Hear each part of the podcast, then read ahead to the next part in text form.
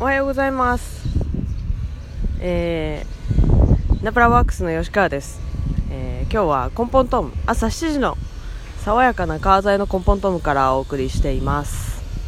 えー、ちなみにこれテストです。はい。でちょうどですね今まあね新型ウイルスで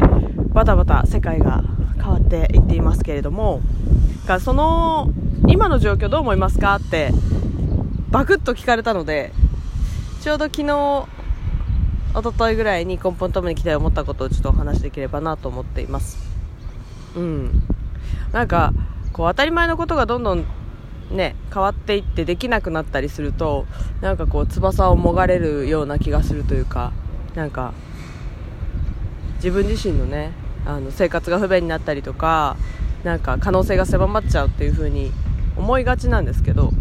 なんか意外にこういうタイミングだからこそその今までなんか見えてなかった可能性とかそこにあるんだけど今まであんまり重視されてなかったことみたいなものがこう蘇ってくるなっていう風に、えー思ったんですね。でなんかそれをすごい一番強く感じた一つは村に行ったんですよ一昨日でまあちょっと大都市から私たちが行くんでなんかもしかしてみんなにうんなんかね病気村に持ち込みたくはないしかつ村の人たちもね今前と同じように私たちとこう接してくれるかなどうかなって思いながら、えー行ったんですけれどもなんと壮大にいっぱいお土産をもらってですねあのパパイヤとかマンゴーとかその庭にあるものたちで持ってけ持ってけって言ってでなんかプノンペンはこう市場が閉まるとかね食糧難になるとかって聞いたからお前これ持ってけって言ってこういっぱいお庭で採れたシリーズをくれるわけですよ。うん、でその時になんか例えば今までだったらそのスーパーで買うっていうのが一番便利だし一番当たり前だからなんかもう野菜とか食料品っていうのはスーパーで買うものだっていう風にこう思い込んでしまうんだけど実は野菜だったら例えば育てる。っていうオプションもあるしもしくは育ててる人からちょっといただくっていうオプションもあるしあと日本だったらそうですよねあの今だったら生産者さんから直接買う仕組み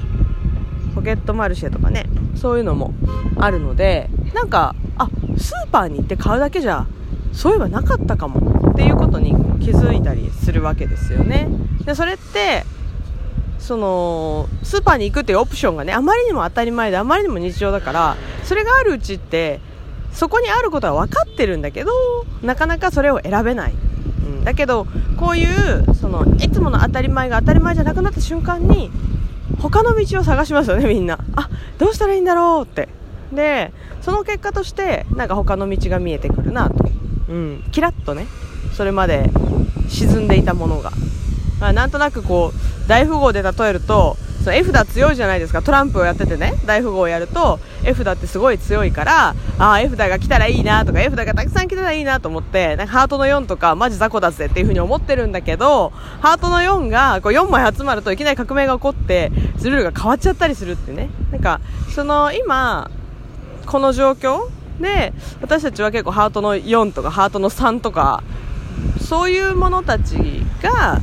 だんだんだんだん私たちの中にこ